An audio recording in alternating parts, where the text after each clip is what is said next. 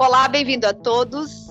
Estamos aqui para mais um episódio da semana do nosso podcast Pérolas de Psicoterapia, trazendo assuntos relacionados a comportamento, psicologia, coisas que você gostaria de saber e não encontra em outro lugar assuntos tão diversos ligados a comportamento. Hoje é um dia bem bacana porque a gente está aqui com um convidado que é o Fábio Souza, que é um colega nosso, analista junguiano, e que preside o coletivo Ressignificando Masculinidades. O que é isso?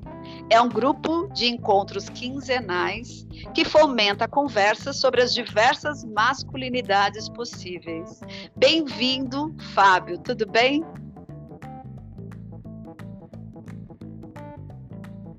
Oi, Sara, Viviane, obrigado pelo convite. Estou bem, desejo que vocês estejam bem também. É, vamos lá ter essa conversa, estou ansioso aqui. e nosso convidado da semana vai falar hoje conosco sobre um tema que eu achei bem interessante. Vi um post lá no Instagram falando sobre isso e me despertou muito interesse. Eu acho que muitas pessoas também têm interesse em falar sobre isso, mas encontra esse assunto em poucos lugares. E o seu post falava sobre 30 dias sem pornografia. Muito interessante. E o tema da nossa conversa hoje, então, Fábio, mediante esse tema que fomentou a minha curiosidade da Vivi, fala sobre a pornografia como vício e a saúde mental masculina. O que, que isso tem a ver com a saúde mental masculina? Quero também né, dizer oi para Vivi. Tudo bem aí, Vivi? Tudo, Sara, tudo bem? Seja bem-vindo, Fábio, aqui à nossa sala, né, ao nosso canal aí do podcast Pérolas de Psicoterapia. É, é sempre uma honra trazer convidados, né, é, aqui para o nosso canal. O Fábio praticamente está abrindo essa nova temporada aí desse ano, né, Sara, do nosso hall de, de convidados. É, e a gente está trazendo de novo aí mais um olhar para o masculino, né, para esse público, para esse gênero é, masculino que é tão necessário da gente abordar, da gente entender também essa saúde mental, né, da, de, desse perfil masculino, entender aí um pouquinho do famoso autoconhecimento, né, como é que é o autoconhecimento masculino, que também acaba aí é, é, abarcando e de repente até desaguando nesse tema que é o nosso tema de hoje, né? O nosso tema dessa semana, que é a pornografia como vício e a saúde mental masculina. Então, para a gente poder começar, eu já logo quero saber, Fábio, como é que é o trabalho, né, do coletivo ressignificando masculinidades, que é um nome que chama atenção, é um nome convidativo, né? E vem tem, tem sido assim atualmente muito em voga, né? Muito é, é, é sendo mexido mesmo, né? A gente está começando a, a, receber movimentos e perceber movimentos de grupos aí de homens que estão olhando para suas masculinidades. Isso é muito inédito, né? Porém, a gente vem percebendo esse movimento que tem sido, que está vindo, acho que para ficar. Pelo menos eu acredito e gostaria muito que é, viesse mesmo para ficar esse movimento da gente começar a olhar a masculinidade de uma forma diferente. Então, como é que é o trabalho aí de, de, do coletivo? Como é que é esse seu trabalho, né? Conta um pouquinho para gente. Ah, eu também desejo que é, esse, esse, tema né, não seja só mais um desses temas da moda, né, e que realmente é. seja uma discussão que né, tenha longevidade. Essa temática das masculinidades, ela já já existe, né, já acontece com pesquisadores, pesquisadores aqui no Brasil especificamente há um pouco mais de três décadas, né? Agora tem sido um tema mais popularizado, né? Hum. Essa questão de grupos de homens, mais produção de conteúdo, né? A internet ajuda muito, né? A, a produção, divulgação, é, produção de conteúdo acadêmico também, né? Estudos, pesquisas, então isso tem contribuído muito também para popularizar né, essa temática, esse assunto, não só entre os homens, mas é, no modo geral, né, entre, entre a sociedade. Tem se falado muito dessa masculinidade tóxica, né, que é um tema que se popularizou também, a publicidade se apropriou dessa temática, né? Faz campanhas trazendo é, esse tema, tem saído matérias em, em, revistas, jornais, podcasts. Então, acho que é um tema que está ficando cada vez mais comum, né? É, eu acho que acho que é muito de uma bolha ainda, né? Eu acho que eu vivo numa bolha, é um tema que precisa chegar a muito mais pessoas, não só aos homens, principalmente aos homens, mas tem, tem crescido, espero que, que permaneça. E o trabalho né, que a gente faz no Ressignificando Masculinidades são rodas de conversa justamente para chamar os homens para conversar sobre essa questão do que é ser homem, né? O que, que é esse entendimento do que é ser homem na nossa sociedade, na nossa cultura. Né? É algo que a gente não para para conversar, a gente vai aprendendo né, o que é ser homem a partir de modos né, de, de ser, de como a gente deve se comportar, como a gente deve se relacionar, como que a gente deve se vestir. E é uma coisa que é muito inconsciente. Né? Então a gente vai tendo entendimento e a gente vive numa estrutura que é machista e patriarcal. Então, consequentemente, né, a ideia do que é ser homem, o que é essa masculinidade, ela vem daí. Né? Então, a gente vai aprendendo a ser homem de uma forma que é uma forma nociva, né? Não só para os homens, mas para as outras pessoas, principalmente, né? Quando a gente pensa é, na questão da violência contra as mulheres, né? Da misoginia, da homofobia, do racismo. Então, acho que é, é um tema que vai atravessando várias outras camadas né? E nós homens estamos ali, né, no centro, protagonizando aí o que que é essa masculinidade. E por mais que seja é, é um lugar de privilégio, né? Se a gente pensar numa estrutura é, machista, nós homens estamos nas posições de poder, né? Nós homens estamos ganhando os maiores salários mesmo em posições de igualdade com mulheres e pessoas não brancas. É, como que nós homens é, somos as pessoas que vão sendo moldadas, né, para ter esse lugar de autoridade, né? O mundo parece que é feito para os homens, né? Os homens pode tudo. É, então isso vai gerando também um lugar de privilégio, mas ao mesmo tempo essa estrutura também é uma estrutura que nos oprime em algum nível, né? Entendendo que essa ideia de masculinidade é completamente estereotipada e é uma masculinidade que coloca que os homens devem é, ser fortes o tempo inteiro, que eles não devem é, demonstrar suas emoções, seus sentimentos, né? Que eles precisam dar conta de todos os seus problemas sozinhos, é, que eles devem ser sempre fortes, viris, dispostos e disponíveis ao sexo, é, que eles não precisam se preocupar com autocuidado, né, com a própria saúde. Então tem uma série de signos que também vem junto, né, com essa ideia do que é ser homem, que vai provocando ali um sofrimento também, né, em quem não consegue atingir essa, essa forma, né, de ser homem, porque é uma forma muito inalcançável mesmo, né, porque a gente está falando de um estereótipo. E a gente reúne os homens para falar sobre tudo isso, né, como que isso nos afeta, como que isso afeta nossas relações. Então a gente promove conversas para que a gente possa compartilhar e escutar outros homens, principalmente também, porque muitos homens sofrem sozinhos, né, achando que não tem outros homens que estão passando por aqueles mesmos problemas.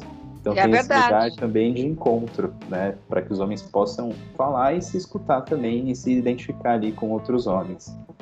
E é bem verdade, a gente que atende o público masculino percebe no discurso mesmo essa solidão e até a falta de referência da onde olhar para isso.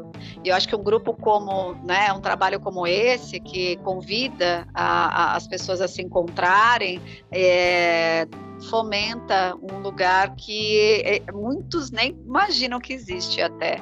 Né? Então, acho que quanto mais divulgação tiver nesse sentido, nossa, só vai acrescentar, porque tudo está necessitado de uma ressignificação. Eu acho que não só o papel do, do, da identidade do masculino, mas é, o papel das identidades, né?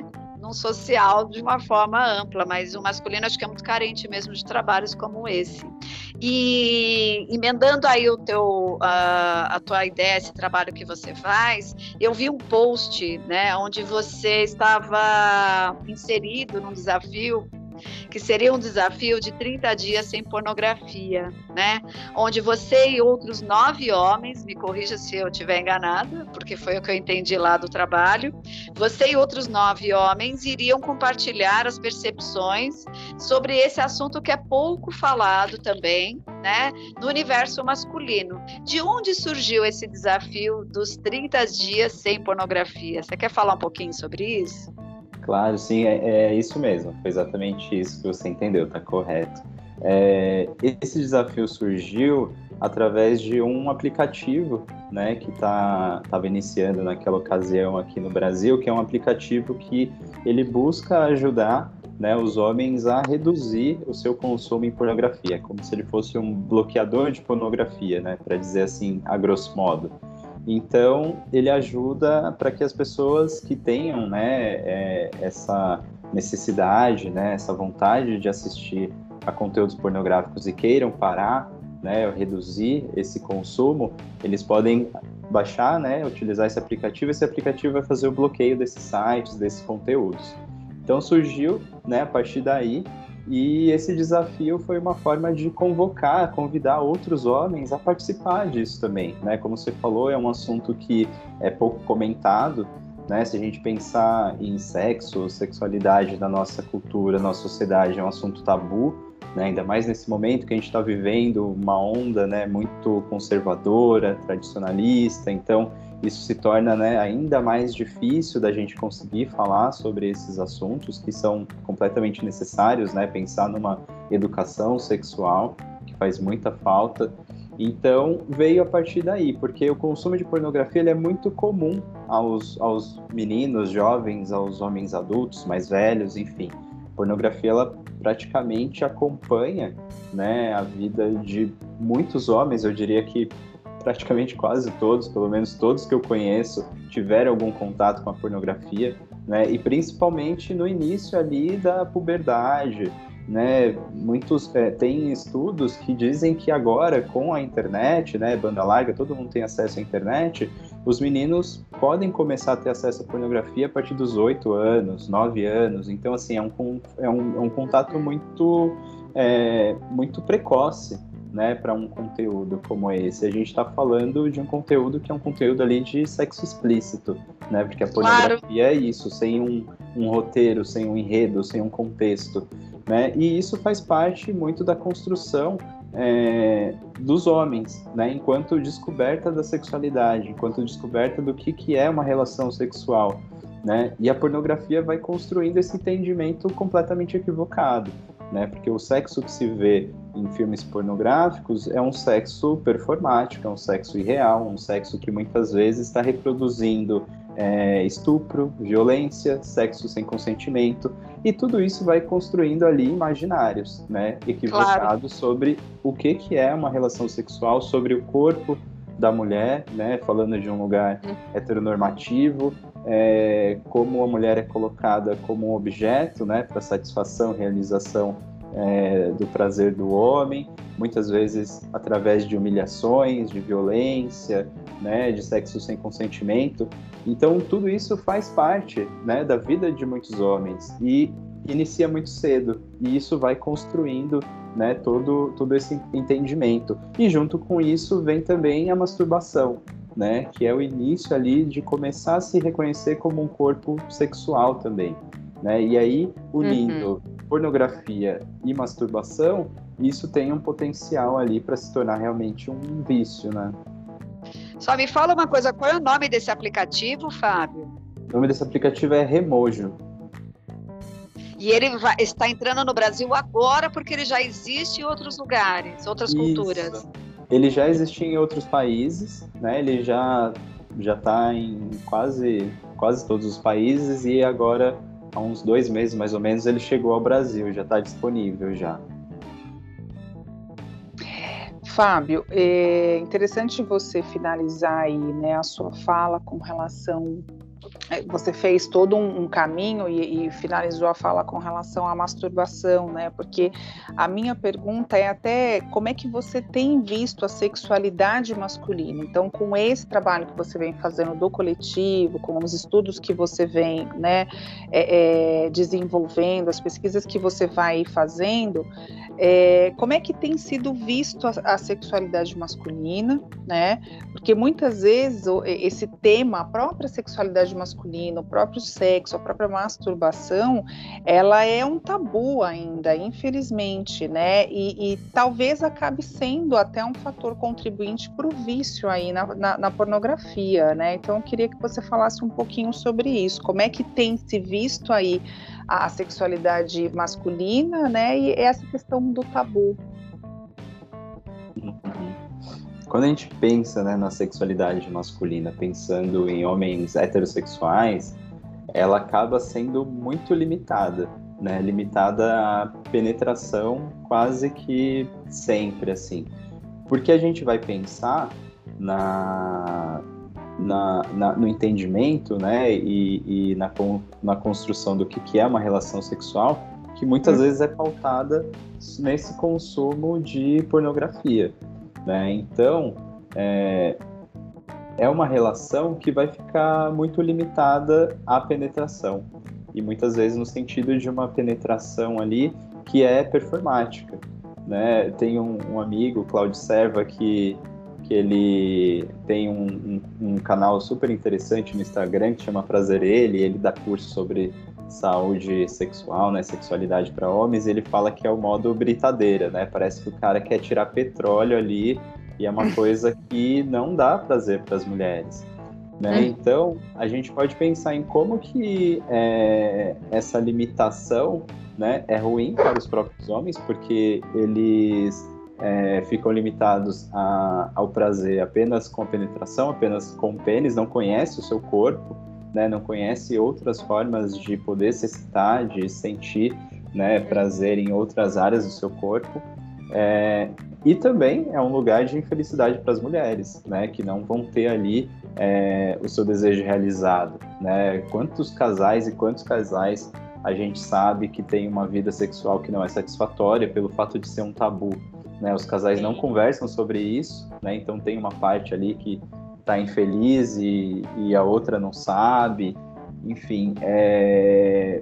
E aí isso vai criando esses, esses entendimentos, né? E quando o homem tenta reproduzir na, na, na vida real, né, com uma parceira sexual, o que ele vê no filme, ou ele vai ficar frustrado porque ele não vai conseguir, né? Porque são performances ali muitas vezes é, surreais, né? Uhum. Ou outra porque ele não vai conseguir, né, dar ali também uma satisfação, um prazer sexual para essa companheira, né? Porque ele está tentando performar algo que não existe. E, Fábio, na sua opinião, a pandemia fomentou ainda mais o processo vicioso em torno da pornografia? Você acredita que há um perfil vulnerável para estabelecer um ciclo vicioso em pornografia? Tem alguma coisa associado a isso, algum estudo? Então, assim, veio a pandemia, um monte de gente entrou em contato com diversos sentimentos, ah, muitos complexos foram ativados, cada um dentro né, do seu universo. No tocante à, pornografia, como ficou esse aspecto? Você acredita que com o processo da pandemia a pornografia se acentuou? E se acentuou, qual é o perfil mais vulnerável para ficar preso dentro desse circuito vicioso ligado à pornografia? Tem alguma coisa nesse sentido? Assim, é, eu acho que eu vejo né, que a pandemia essa questão do isolamento, né, da solidão, do distanciamento das relações, ela é um potencial para vícios diversos, né? Tem gente que se viciou em, sei lá, café, tem gente que se viciou em álcool, tem gente que hum. se viciou assim, né? Começou em jogos, em jogos, eles falam bastante de jogos também, jogos, né? Jogos, é. Então, assim, é, a gente está vivendo um momento de privação, né? Uma privação muito grande, privação de liberdade, privação de contato social, privação de relações, né? Privação daquela vida que a gente tinha lá fora, né? De, de certo modo, todos nós estamos vivendo um grande luto coletivo, né? De uma vida que a gente tinha e não pode mais ter.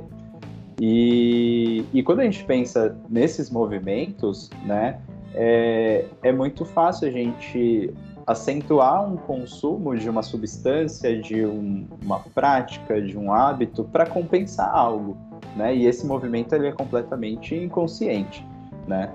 E quando a gente pensa na pornografia, eu acho que a gente precisa é, trazer o seguinte, né? Eu falei lá atrás que hoje em dia os meninos têm acesso ali ao conteúdo pornográfico a partir de uns oito anos de idade, mais ou menos, né? No meu caso, eu acho que era um pouquinho mais mais, mais adiante. Eu, por exemplo, fui ter primeira vez contato com 11 anos, né?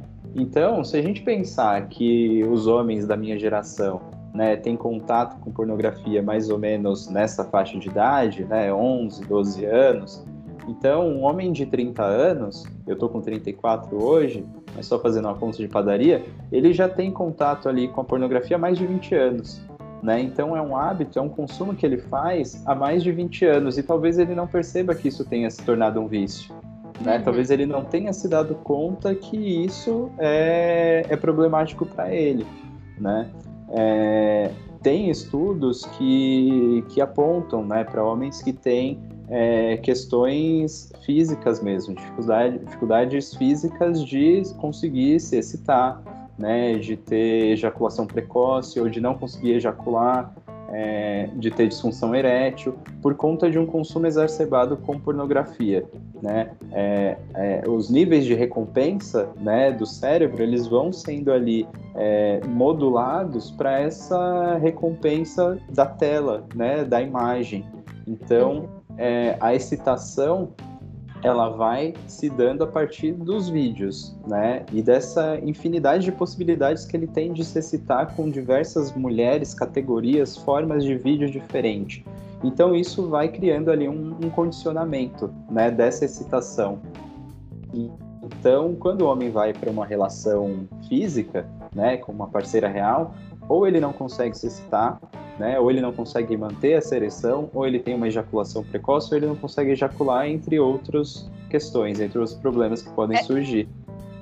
É tipo, quem nasceu primeiro, ovo ou galinha? Ou seja, eu começo a adquirir disfunções sexuais na prática da vida real, por conta do uso e abuso, né, de fazer consumo de pornografia, ou o indivíduo que já é predisposto a ter problemas, sejam eles né, de disfunção erétil, de uma série de coisas, e comportamentais também, é o indivíduo que fica vulnerável a usar a pornografia, porque ele já apresenta o problema e busca na pornografia uma saída, ou a pornografia instiga, né, ou ajuda o indivíduo a construir disfunções, né, é, como se fossem atividades sexuais complicadas, né? É, e isso faz com que a pornografia se torne um problema. Então, existe essa ordem dos fatores ou não necessariamente?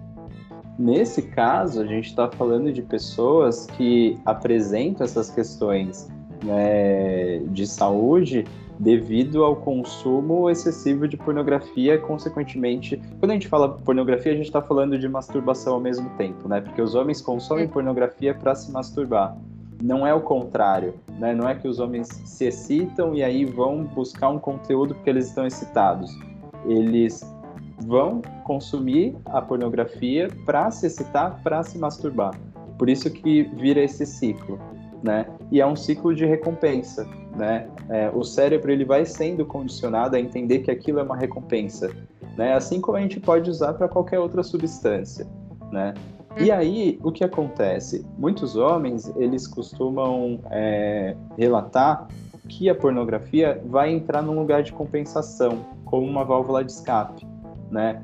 Como uma forma de lidar com situações ali é, estressantes. Então, isso mais uma vez vai acentuar essa questão desse mecanismo de recompensa que vai sendo construído através do consumo de pornografia. Né? Então, além de ser um hábito que acompanha a vida do homem já desde a puberdade, ele vai adquirindo ali também outros funcionamentos, né, que vão interferir e vão modular ali as questões químicas, né, de recompensa que é, a gente pode acabar ficando condicionado, né, e isso vai refletir em problemas nas relações amorosas, por exemplo, do homem não conseguir é, se relacionar com a sua companheira porque ou ele não consegue se excitar, ou porque ele perde o desejo, né? Porque ele pode ter é, um consumo exacerbado de pornografia, consequentemente ele vai se masturbar muito mais e isso vai desvitalizar ele, né? A libido dele também vai ter uma baixa, né? Porque ele está utilizando essa energia sozinho. Né? Então ele também vai perder o interesse sexual pela companheira, ele vai é, ou ele não vai se excitar, né? Ou realmente ele vai deixando de se sentir excitado com esse contato físico, por conta dessa limitação e esse condicionamento do prazer né, e da excitação pela tela, pelos filmes. Desse prazer até imediato, né? Dessa recompensa muito imediata, né, é, é, Fábio? Eu vou trazer aqui é, uma informação de que, a, a, de acordo né, com os especialistas nessa área, o consumo da pornografia está muito relacionado à solidão. E existem aí homens de 30, 40 anos que preferem ficar sozinho, que é exatamente isso que você está falando, né? Preferem ficar sozinho, sem ninguém, porque a pornografia oferece esse sexo sem problemas. O homem tem um desejo final, o objetivo dele é ejacular, e com a pornografia isso é rápido, né? É atingido rapidamente. E tem também esse medo de falhar, né, que acaba provocando é, muita ansiedade, e aí sem uma companheira não preciso satisfazer uma mulher e ainda me colocar no risco de que a mulher não queira o sexo em uma determinada noite.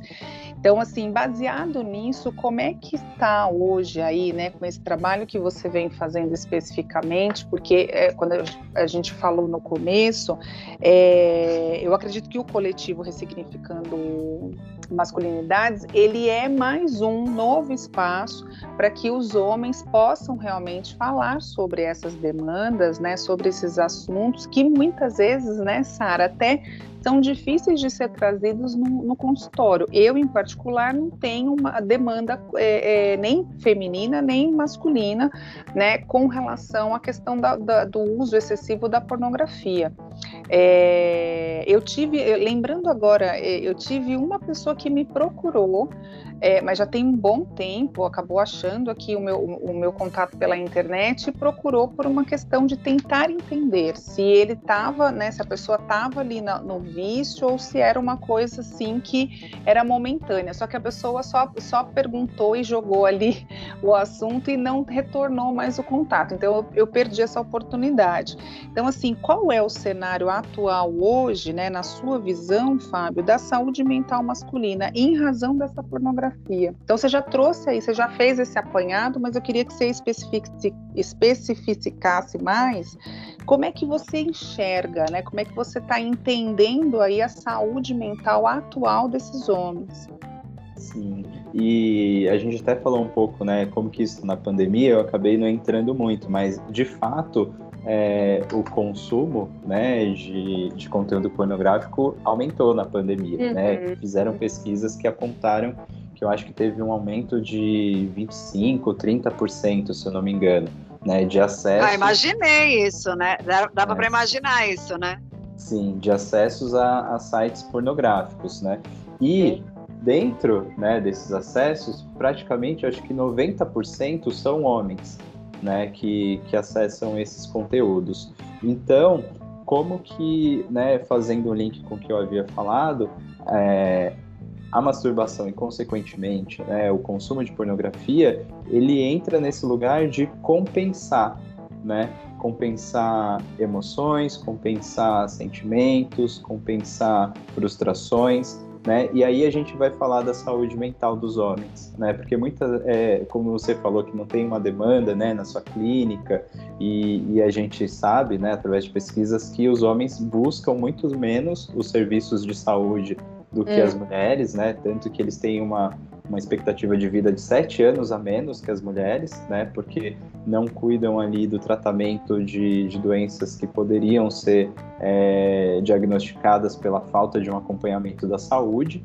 né? E isso também se estende para a saúde mental, né? Porque dentro dessa ideia, né, de masculinidade, do que, que é esse homem, quando a gente pensa nessa questão de cuidar da saúde mental, um homem que apresenta esse problema dentro desse estereótipo, ele pode ser colocado como menos homem, né? Como fraco, como não consegue dar conta ali das suas próprias uhum. questões, dos seus próprios problemas. Então isso é mais um, um limitador, né? Que faz com que os homens não busquem né, um, um serviço de saúde mental para poder tratar dessas questões. Né? Muitos homens sofrem com disfunção erétil ou é, assumem que tem um, um, um, problema de vício com pornografia. Né? Muitos homens sabem que eles têm esse problema de vício, mas eles não vão procurar um serviço de saúde especializado para tratar. Né? E esse uhum. problema desse vício ele pode afetar várias né, camadas da vida desse homem. Né, de não conseguir se concentrar, de trazer ansiedade, de ter dificuldade de trabalhar, Angústia, de... depressão, né? Angústia, Sim. depressão. Sim, uhum. dificuldade de sair de casa, como vocês colocaram, né? Tem esse estudo, né, de homens que pre preferem ficar em casa, né, a sair, conhecer pessoas, se relacionar, enfim. Mas não é que eles preferem, eles estão numa condição de vício, né? E, e o esforço, para, por assim dizer, né, para pensar essa recompensa, é muito menor se ele ficar em casa, se estimular e, através de um conteúdo, enfim.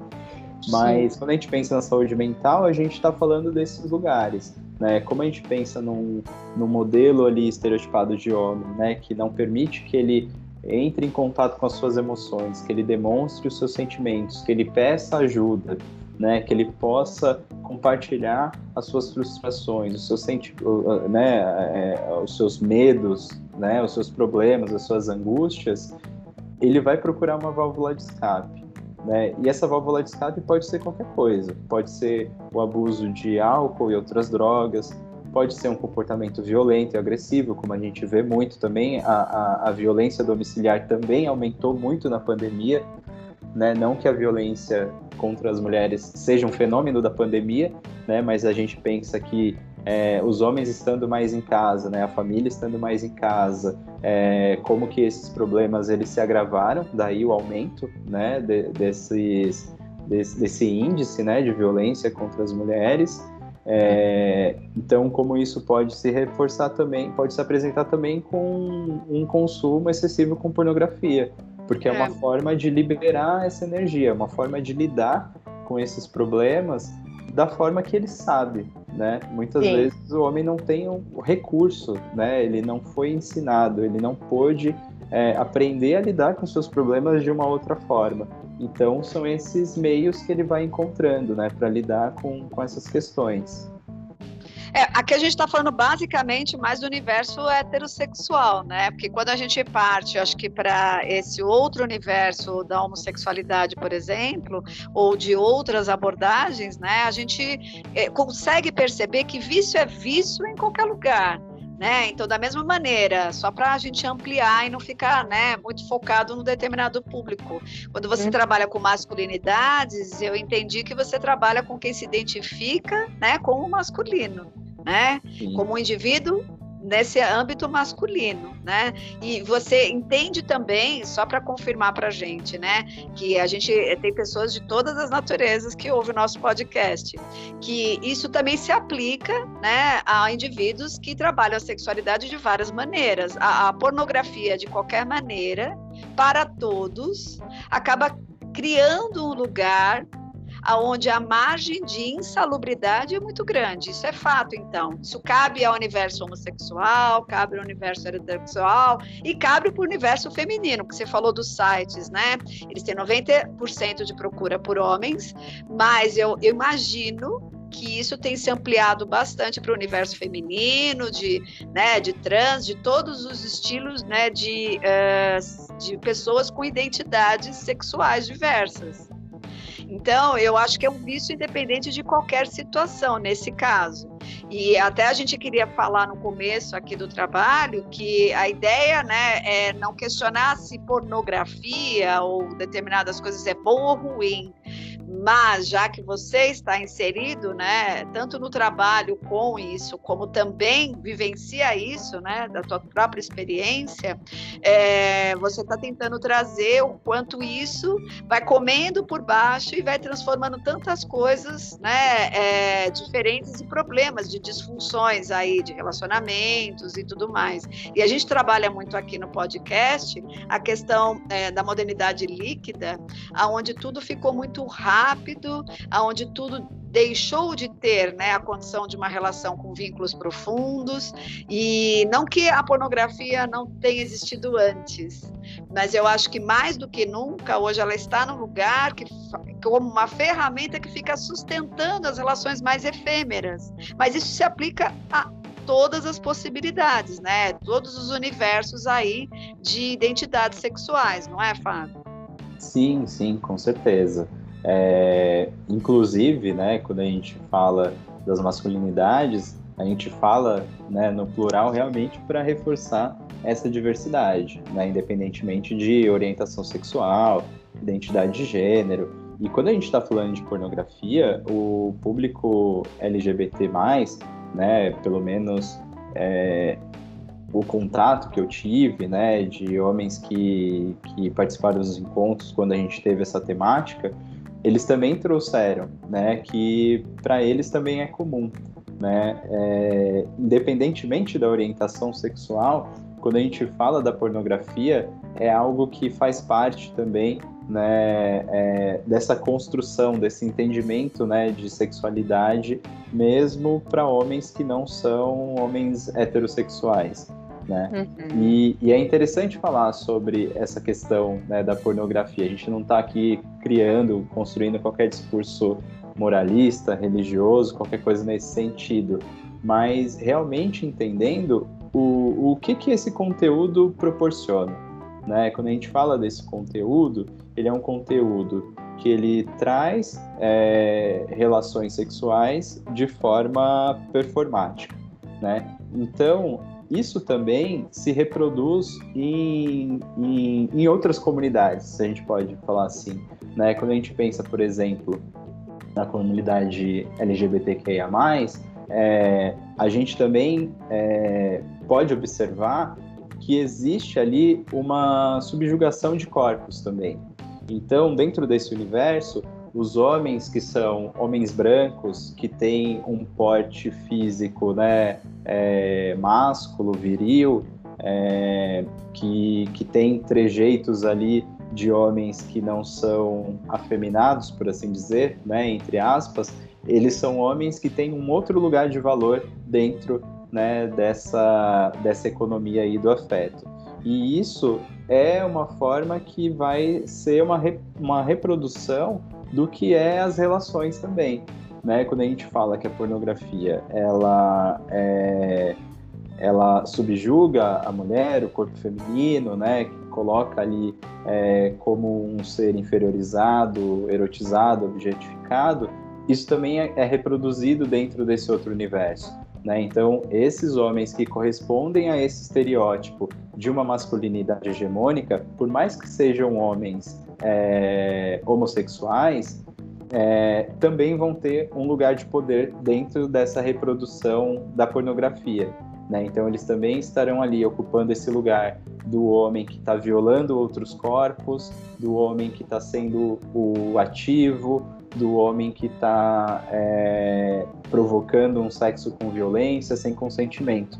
Então, isso também é reproduzido em outras categorias, independentemente da, da orientação sexual, porque a gente está falando de algo que é estrutural. Né? A gente está hum. falando de um estereótipo que é construído dentro de uma estrutura machista. Então, isso também vai sendo reproduzido né, dentro dessas outras comunidades.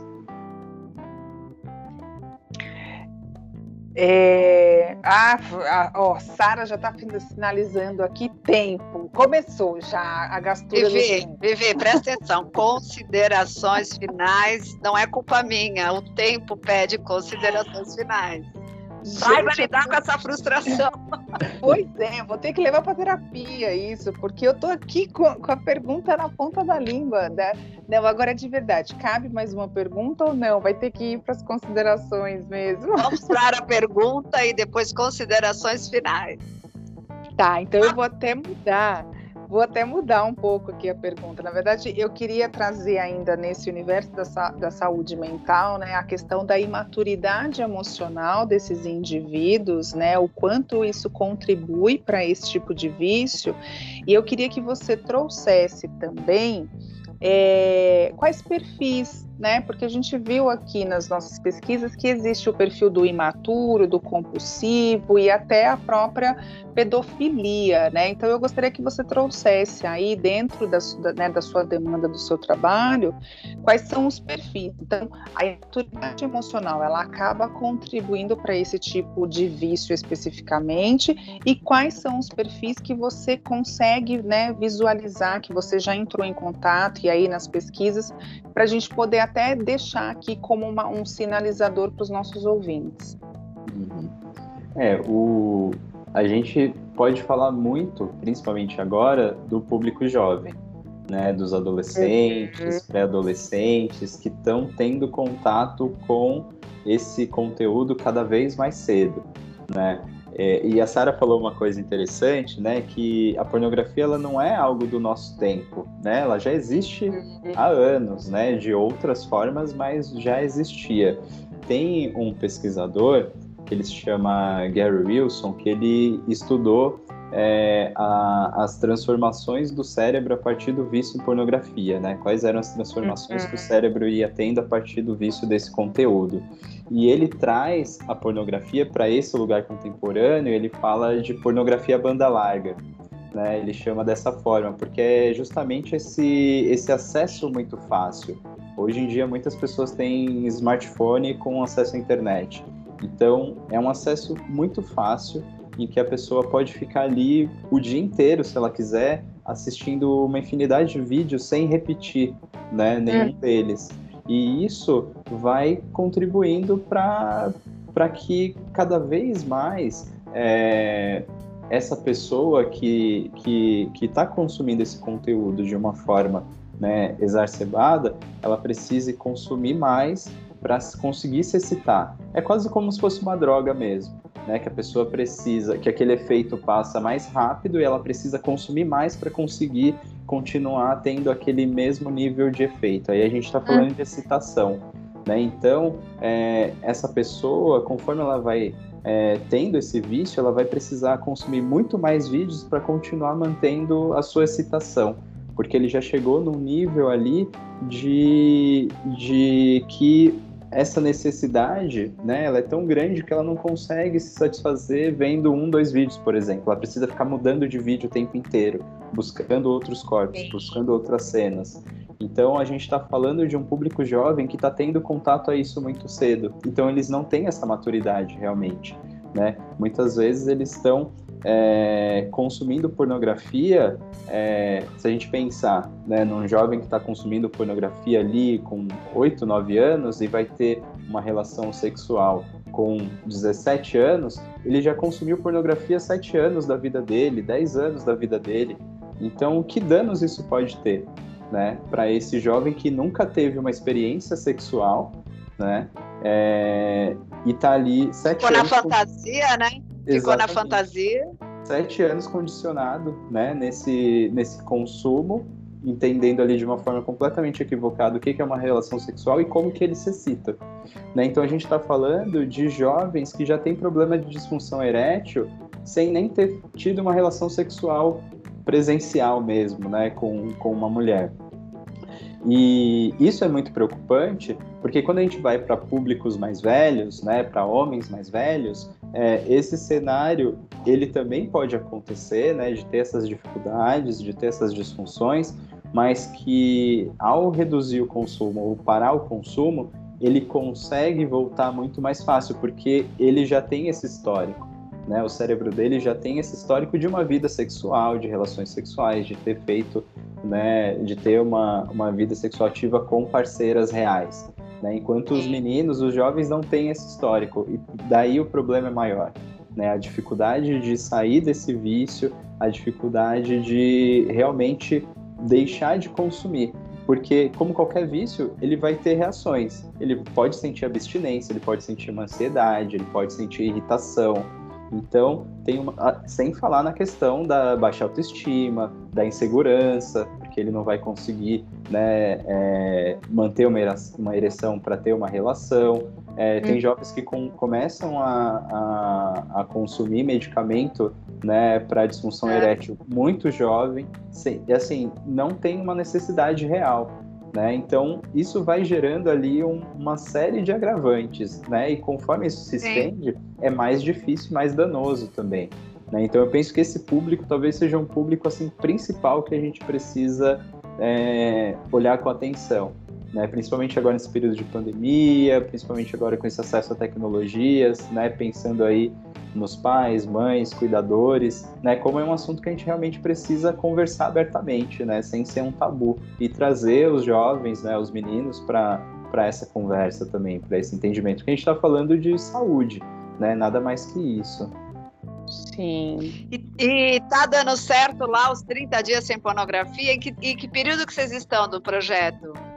Ah, já finalizou. Quando eu postei, ah. é, a gente já tinha chegado ao final desses 30 dias, assim. Vocês sentiram bastante retorno também desse trabalho? Teve bastante gente que suscitou, porque eu acho que foi uma coisa que confrontou, né? Nossa, o que seria isso? 30 dias sem pornografia. Você percebeu o retorno das pessoas comentando sobre? Viralizou isso? Sim, sim. Muitos homens se engajaram também né, se surpreenderam porque, como você tinha comentado, não é um assunto que a gente vê, né, tão facilmente, né, falado assim abertamente. Então, muitos homens se identificaram, muitos homens também quiseram ali participar, né, desse desafio. E, e, é muito importante pensar nisso, né? Pensar numa, numa parada de um consumo, né? Porque é só quando para que a pessoa consegue perceber se existe um vício né? É, é, é aquela coisa, eu, eu, paro na hora que eu quiser, né? Mas nunca para. A gente pode falar isso de cigarro, a gente pode falar isso de álcool, outras drogas, né? Quem tem o hábito de consumir sempre tem esse discurso. Quando eu quiser eu paro, quando eu quiser eu paro, né? E, e só realmente quando o homem para que ele sente, né? As dificuldades, que ele sente aquela necessidade, que ele sente a ansiedade, né? De, de não poder entrar em contato com aquele conteúdo que ele vai sentir a dificuldade de se excitar sem ter é, esse estímulo visual dos vídeos. Né, que ele vai parar realmente para pensar e refletir como que aquilo realmente afeta né, a vida dele, a saúde dele, os relacionamentos dele. Então isso foi algo muito interessante também de se observar nesse desafio. Ah, então a gente vai pegar carona aí, né, nesse, nessa campanha que vocês passaram, viveram a experiência, para quem está nos ouvindo e que de alguma maneira faz uso da pornografia como uma ideia, né, de que é só uma distração, é um hobby, ou é aquele momento de relax, ou de um refresh do dia, que você fique então 30 dias né, fazendo a mesma experiência, e talvez na experiência você vai começar a entender o que lugar mesmo, né, esse hábito ocupa na tua vida e que diferença isso faz para você, homens e mulheres, porque aqui a gente está falando com o público em geral, né, Fábio? Mas é, o que, que aconteceu com você? Se você é, se colocar no lugar do tipo, tá bom, deixa eu me experimentar para ver o que, que vai acontecer comigo né? Porque eu acho que é bacana a gente saber quem manda em quem, se é o, hábito que manda em mim ou se eu tenho o poder de dizer, tá bom, eu posso ficar então esse período sem para ver o que acontece. Esse é um convite que eu acho que, né, no contato aí com, com você, a gente está fomentando aqui para os nossos ouvintes. Mas como eu já tinha dito, a gente vai precisar mesmo, né, fazer as considerações finais para fechar. Eu queria agradecer muito a tua presença, viu, Fábio? Assim, eu sei que é, você está bem engajado temas como esse, então eu acho bacana também a gente colocar isso para o maior público possível, na medida do que a gente também divulga o nosso trabalho. E eu queria que você contasse para a gente onde as pessoas te encontram, é, como seria entrar em contato com esse coletivo que é Ressignificando Masculinidades e qual é o teu contato pessoal, se alguém quiser trocar uma ideia ou falar com você sobre isso, quais são os lugares onde as pessoas encontram vocês? É, legal. Eu achei ótimo você estender esse convite, porque muitos homens falaram que não imaginavam que seria tão difícil ficar 30 dias sem consumir pornografia. Então, é ah, exatamente. Ah, retorno. Teve. E, e foram muitos, muitos, muitos. Então é isso, né? Quando você para aquele hábito que realmente você vai sentir e entender como que aquilo faz parte da sua vida e como aquilo te afeta, né? Eu acho que é um ótimo convite aí para quem está escutando a gente. Muito bem, onde que eles, as pessoas encontram, né? O público é, masculino encontra né, esse trabalho ressignificando masculinidades, eles encontram vocês no Instagram, por algum contato de WhatsApp, é grupo, como funciona? A gente está no Instagram, tem um perfil lá ressignificando, underline masculinidades. Né? Nós nos reunimos de forma virtual duas vezes no mês, né? São encontros quinzenais.